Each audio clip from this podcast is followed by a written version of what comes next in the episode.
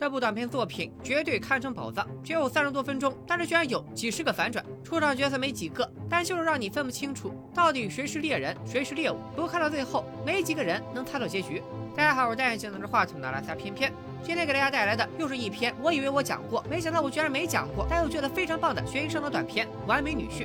故事不长，但是精彩非常。大家上车投币，咱们这就发车。看过的小伙伴不要剧透，没看过的小伙伴要是觉得反转的确实精彩，请随时用卧槽涂抹弹幕。一位黑人小哥在一座大别墅前不知所措，一个白胡子大叔开门问小哥是不是自己的准姑爷威廉。小哥说自己就是威廉，看来这是准女婿第一次拜访老丈人，难怪那么紧张。白胡子也是第一次见了女儿的男朋友。威廉表示，你闺女会迟到四十五分钟。我这头一次来也不太好意思，要不我等他到了再一起进去吧。但是白胡子老丈人另有安排，强令威廉马上进来。这家里规矩大，进门先由管家进行搜身，搜身后还给他穿上了蓝色外套，戴上了鸭舌帽，说是因为天花板走廊掉石灰，怕弄脏了威廉的衣服。果然是讲究人。白胡子抽着雪茄，和管家一前一后带着威廉穿过走廊，客厅还挺高雅，甚至还有专人在弹钢琴。白胡子告诉威廉，他喜欢玩游戏，现在他想花四十五分钟和威廉玩一场。啥游戏呢？就是看你配不配得上老子的女儿。赌注是一份资料，资料里记载了威廉的生平，所有的黑历史都在其中。白胡子并没有打开看过。如果接下来的四十五分钟威廉能够通过考验，那岳父就直接烧掉这份资料，答应这门婚事。要是没通过考验，那么四十五分钟后老丈人就打开资料，再来判断如何发落威廉。白胡子告诉威廉，资料是管家整理的，管家在这方面是高手，并且跟随自己多年，可谓知根知底。呃，管家可能没睡醒吧。总之，这份资料的真实性不用怀疑。有一点，威廉可以放心：老丈人平时玩游戏，最恨作弊。四十五分钟之内，管家不会向岳父透露任何资料里的信息。接下来，游戏开始。就在白胡子发问的时候，女佣拿着电话找到管家，说是小姐打来的电话，也就是威廉的女友小美。小美告诉管家，威廉可能已经到了家里，他本人还得四十五分钟才能到，让家里招待一下。还有一个疑点，管家并没有说威廉已经来了，而是说他还没有到，这是为什么呢？电话挂了，白胡子发问：“你小子想从小美这里得到什么？”这是一个简单却又凌厉的问题。威廉略加思索后，淡定回答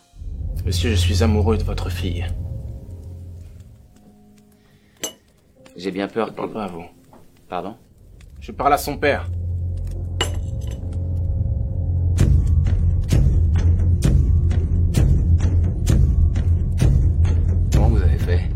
从刚刚的电话里可以听出来，小美认识管家，证明管家是真的。可管家又不知道白胡子喝咖啡不加糖，只能说明白胡子并不是主人，而真正的主人此刻必然在场。数来数去，也就只有位列众人的钢琴师老黑，他才是真正的老丈人。刚才进屋，管家经过老黑的时候还点头致意过。此外，贾管家看起来西装笔挺，可双手连个戒指都没戴，抽雪茄还要自己剪自己点，一点江湖大佬的气质都没有。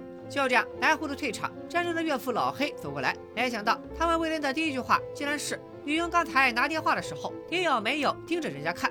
威廉连忙否认，然后就被管家摁在墙上，因为管家刚刚看到威廉的目光从他女佣的胸口游移。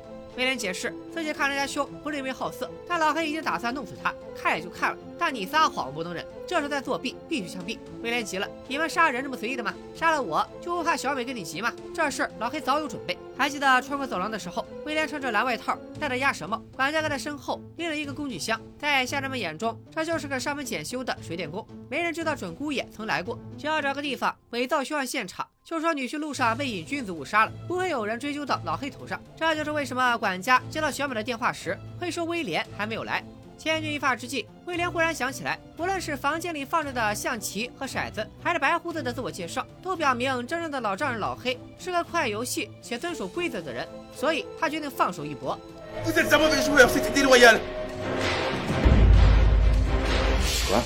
威廉痛斥：“我他妈连游戏规则都不知道是什么，怎么就算作弊了？你是不是玩不起？”对于一个优秀且骄傲的玩家来说，此时肯定会再来一局。果然，老黑犹疑了。威廉赶紧表示，自己虽然有点小瑕疵，但是愿意为小美赴汤蹈火，绝无二心。老黑一想，这不巧了，咱就考验一下你能为小美做到什么程度。于是，老黑让管家放开威廉，但管家似乎有点不太情愿。又穿过漫长的走廊，他们来到一个地下室。地下室的转角装着手套、手枪等乱七八糟的东西，其中有一幅画是名作，威廉一眼就认了出来。最终，他们进到一个小房间，这里绑着一个年轻人，小美的前任小帅。事实上，小美在五岁的时候就被迫离开了家里，之后二十年没和他爹联系过。两个星期前，二人才联系上。小美告诉老黑，自己的前任小帅是个地头蛇富二代，经常家暴她。好在现男友威廉对她很好，甚至敢为了她和小帅干架。小美和威廉已经准备更进一步，所以打算回去见一下家长。老黑也是称雄一方的大善人，听到多年不见的女儿被人欺负，暴脾气当场就上来了，直接杀到了小帅所在的地方。当着小帅正在兴奋于自己找到了一张名画真迹，突然就被人打劫了。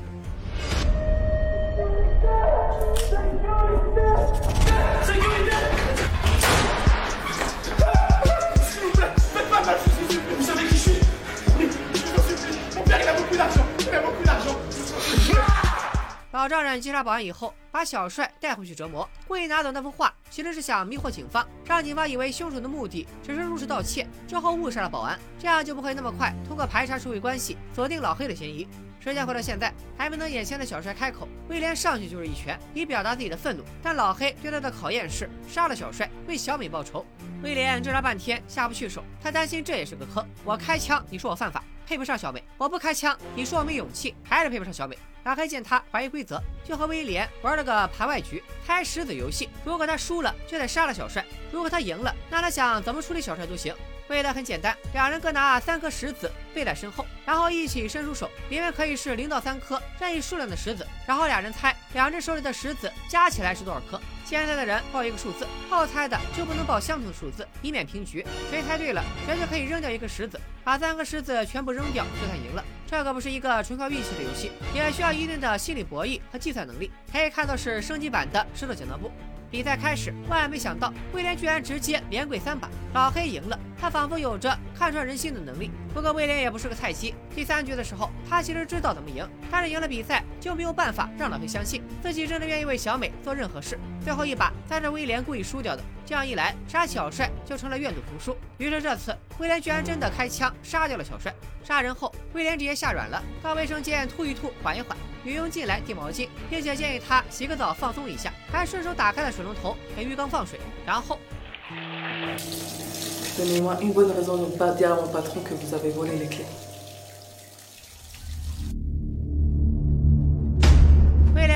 偷钥匙？其实他是一个小偷，而且还有一个同伙。俩人每次上街都满载而归。有一天，威廉遇到了心上人，便决定金盆洗手，再也不偷。但这事很难，因为他俩偷东西已经不是为了讨生活，而是为了满足强迫症。他们会下意识的偷人东西，不在乎价值多少，只要偷了就能满足。不过事在人为，威廉愿意为了女友改变自己。同伙见他这么坚决，感到一个人偷东西也没什么快乐，所以决定做完最后一票也收手。从威廉的表现来看，盗窃癖的确很难控制。刚进门的时候，他就偷走了雪茄剪；穿过走廊的时候，他又偷走了一个金色摆件。这些都是下意识偷的东西。后来管家在扶他的时候，他顺手偷走了管家身上的钥匙，然后就被女佣发现了。而女佣来卫生间的目的也不简单，老黑为了测试威廉是不是容易出轨，所以派女佣前来勾引他。这次威廉经受住了考验，原因是。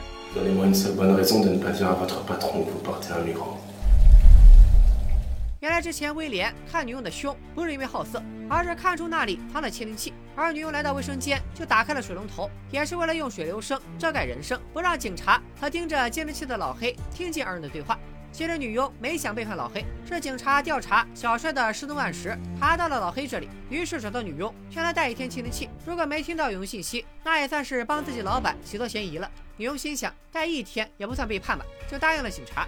既然现在互相抓住了对方的把柄，那二人就各退一步。威廉没有揭发女佣带窃听器，女佣出去以后也没有供出威廉偷东西，还夸他坐怀不乱。连续三场测试，威廉都表现得非常优秀。最后一场是老黑和威廉的 solo。老黑是个心理大师，能通过一个人的微表情和微反应判断他是否在说谎。但这次无论老黑怎么引导，威廉都没有露出破绽。Avez-vous déjà fait du mal à ma fille, physiquement ou autre Non. Avez-vous déjà trompé ma fille Non. Avez-vous déjà été tenté de tromper ma fille Non. Avez-vous déjà été tenté de faire du mal à ma fille? Non. Seriez-vous capable de l'abandonner? Elle ne sera pas abandonnée par moi, monsieur. Je pense qu'elle ne survivrait pas à un nouvel abandon. Nouvelle? Vous? 老黑最后的一个问题是，他该不该打开那份调查资料来看？威廉一想，索性主动交代了情况，自己是个孤儿，有一个像家人一样的朋友，并且有盗窃癖，很难改。至于要不要看那份资料，威廉真诚建议老黑看一看，因为对一个人的判断不该太草率。老黑确认威廉说的这些话都是真诚的。此时小美也快回来了，谈话结束，老黑和管家来到门口准备迎接。老黑表示自己很看好这个准女婿，但管家却说老黑是关心则乱，女儿的事情已经让他失去了判断能力。Vous devriez lire le dossier que j'ai fait sur lui. Et je lirai qu'il est kleptomane, je sais. Il me l'a dit. Je ne savais pas qu'il était kleptomane. Si vous ne saviez pas qu'il est kleptomane, c'est que vous avez mal fait votre travail, Léonard. 话说到这里，小美回来了，老黑先是惊喜，然后就变了脸。Je suis désolée, on a un peu d'avance sur le retard, mais euh. Je te présente William, mon fiancé.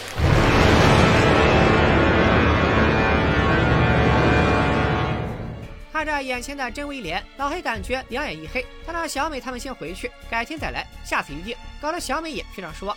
既然楼上的黑人威廉是假的，那就产生了三个问题：一是被杀了的小帅曾经和真正的威廉打过架，应该是认识威廉的，为什么在地下室的时候没有说呢？二是整理资料的管家也应该一眼就看穿了他才对。三是贾威廉到底是干嘛来的？说来好笑，小帅之前家暴小美的时候，把拳头塞进小美嘴里，不让她出声。作为报复，老黑把小帅舌头拔了。而管家就属于出 bug 了。其实他第一眼就知道此人是冒牌货，但奈何老黑最恨别人破坏游戏规则，所以规定在四十五分钟的游戏时间里，管家不能透露任何文档里的内容，包括真正的威廉长啥样也不能说。所以一直憋得老难受了，好几回都想动手直接把贾威廉干掉。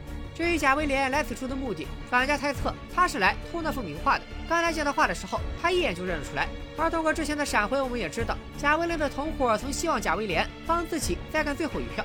看来贾威廉真是来偷画的。接下来又是一段闪回，贾威廉似乎是在别墅附近踩点，真威廉太紧张了，便过来向他戒烟。交谈中，贾威廉摸清了真威廉的基本情况，知道他是来拜访老丈人的，还要等女友四十五分钟，于是就骗威廉他走错地方了。等这威廉离开后，他自己就冒充威廉上门钻空子。时间回到现在，老黑恼羞成怒，合着说到底还是自己蠢。愤怒之下，他让管家上阁楼关禁闭去。管家走后，老黑非常挫败，找到女佣寻求安慰，因为女佣不仅是下属，还是他床上的知心人。老黑感慨自己居然被骗了，但女佣却听差了，以为老黑指责他的背叛，赶紧跪下认错，承认自己带着窃听器，帮警方监听老黑。二人夸父聊天，误打误撞出了意外收获。原本就不冷静的老黑，这下更火了，直接开枪杀了女佣。窃听器另一头的警察此时就在别墅外，听到枪声以后，急忙呼叫支援，然后一个人带枪杀了进去。警察的故事暂且不表，且说老黑拿着枪来见贾威廉，为了方便表述，我就说与他偏偏宇宙主角的专用大名小白。呃，好像长得也不是很白，是吧？大家将就着听吧。老黑打算再玩最后一个游戏，游戏规则是让小白说一句陈述句，比如看这个视频的人都会点赞。如果这句话是错的，那老黑就用刀割破他的喉咙；如果这句话是对的，那么老黑就开枪打死他。表面上看这是个死局，小白说对说错都得死。不过就这种卖拐卖车级别的脑筋急转弯，答案也很简单。如果老黑真的切断小白的喉咙，那这句话就成了对的。刚前面说了，如果这句话是对的，那老黑杀小白应该用枪，而不是用刀。如果老黑开枪打死小白，那这句话就是错的。但前面又说过，如果这句话是错的，那老黑就应该用刀，不该用枪。就好像问无所不能的上帝能不能创造出一块自己举不起来的石头，这本身就是一个悖论。不管怎么选，老黑都是个错。除非老黑不讲武德，破坏规则，否则这把又是小白赢了。小白没有给老黑犯规的机会，直接掏出了一把枪。小白进别墅的时候不是被搜过身吗？枪是哪来的呢？还记得地下室转角那里有把枪吗？显然是被小白顺走了。老黑以为小白是冲着偷画来的，让他自取。但小白的真实目的根本就不是偷画，他对那幅名画毫无兴趣。小白来这里就是为了杀掉老黑。老黑也蒙圈了，咱俩什么仇什么怨啊？Si vous ne savez pas pourquoi, c'est que vous n'avez pas été assez attentif aux détails. 外面的警察眼瞅着就要进来了，小白真的会枪杀老黑吗？当然不会，小白是想来一招借刀杀人。借谁的刀呢？小帅，还记得吗？他刚见小帅就上去打了一拳，那一拳他仗着手快，把偷来的雪茄剪放在了小帅胸前的口袋里，之后那一枪打在了雪茄剪上，并没有真的杀了小帅。老坏对于小白开枪非常震惊，估计也忘了上前查看并且补刀。此时小白听到楼下有动静，直接把枪放到桌子边，上来的正是挣脱束缚的小帅。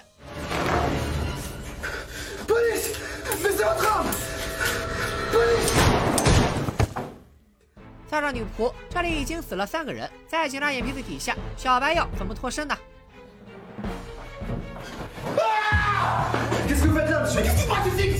？Vous voyez brièvement un homme avec une veste bleue ainsi qu'une casquette bleue. Qu'est-ce que vous supposerez inévitable Vous êtes électricien Oui, il était en train de réparer le... Vas-y, protégez-moi Protégez-moi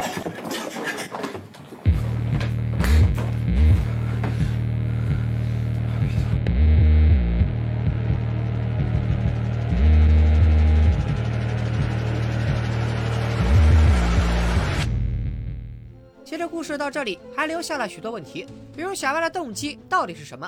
小白说的那个像家人一样的朋友，就是和他一起盗窃的同伙，二人偷盗，以及小白说遇到真爱想金盆洗手的桥段，都是插叙的回忆镜头。第一遍看的时候，观众以为这是在交代威廉不该回首的过去，也是威廉紧张兮兮的想通过考验赢得老丈人芳心的原因所在。直到看到结局，我们才知道，其实这段闪回才是小白要假冒威廉来此处杀老黑的真实动机。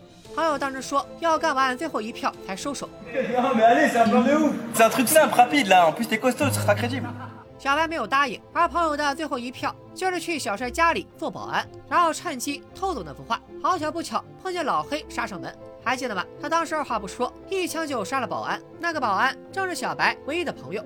小白为替朋友报仇，便来到别墅旁踩点，凑巧碰到了威廉，便实施了自己的冒充计划。小白没想到管家调查过威廉，更没想到老黑没看过调查结果，而且又自负又爱玩，更更没想到管家居然是个死心眼，没有拆穿自己。人都死完了，他还在楼上面壁。于是机缘巧合之下，小白凭着过人的头脑和惊人的运气，见招拆招，除掉了仇家，顺利脱身。这部《完美女婿》应该是法国黑人小哥威尔 M 最长篇的一个作品，不但把伏笔和反转玩出了花，而且每个人的表演都在线。二刷三刷的时候，就能看出伏笔就在每一个人的表情上。剧本也是一贯的注重细节，尤其是老黑和小白 solo 的那一段，老黑的逼问非常凌厉，我感觉够得上诱供了。而且他故意做出一些摸鼻子之类的小动作，其实也是在给小白心理暗示，让他也不自觉地暴露出更多的微表情、微反应。小白一开始还能招架，毕竟老黑问的问题都是你有没有伤害过我女儿，有没有背叛过我女儿等等。但是小白压根就不认识老黑的女儿，所以回答没有也是实话。但是到后面，万一老黑要是问出你爱不爱我女儿，那小白就真的要被逼说谎了。于是小白果断把战火转移。Elle ne sera pas abandonnée par moi, monsieur. Je pense qu'elle ne survivrait pas à un nouvel abandon. Nouvelle. Vous 小白把话题引到老黑的家事，直接刺痛了老黑的心。事实也证明，一旦涉及对女儿的愧疚，老黑就变得不再冷静睿智。而小白能说出这样的话，都是他根据老黑之前所说拼凑出来的结论。这场对手戏可以说相当精彩。影片中类似的小细节还有很多，比如小白是在小美打来电话的时候才得知了她的名字。在此之前，他和老黑以及白胡子对话的时候，说到小美时，都是用类似于“他”或者“你女儿”这种代指。再比如，一开始很多人会吐槽，一个白人老头怎么可能生下一个黑人女儿？所以开场的白胡子肯定是假岳父。但站在小白的角度来看，他甚至压根就不知道小美是白人还是黑人，自然会中计。而从老黑和小白的对话中可知，他和女儿分开了二十多年，最近才见面。女儿并没有向女婿透露太多关于自己父母的信息，所以就算真威廉来了，看到一个白人老丈人，第一反应也肯定是，或许我丈母娘是个黑人，小美是混血。总而言之，还是强烈推荐大家去看一看原片，一定有所收获。反正原片也不长，也就三十七分钟。我认为这部短片的剧本仔细打磨之后，完全可以扩充为电影剧本。相比起如今市面上只会复制模仿的短视频，这位法国黑人小哥真的值得所有短视频从业者学习。他一开始也是做搞笑视频的，后来找准了自己的方向，专门做这种烧脑反转的视频，从几十秒一直做到十几分钟，乃至将近四十分钟。视频内容没有越做越烂俗，反而一直在突破自己，真可谓无被楷模。因为当年也是因为看了他的作品，尤其是这部《完美女婿》之后，深受震撼，才下定决心搞了三季怪书悬疑短剧。感兴趣的小伙伴们也可以去看看。后来因为实在是入不敷出，所以团队转行做剧本杀了。没想到赶上疫情，赔得更惨。好了，本期视频基本就到这里。我最近发现了不少精彩的短片，抽时间都分享给大家。当然，各位如果能不吝啬点点手指，我肯定更有动力。下期视频再见，拜了个拜。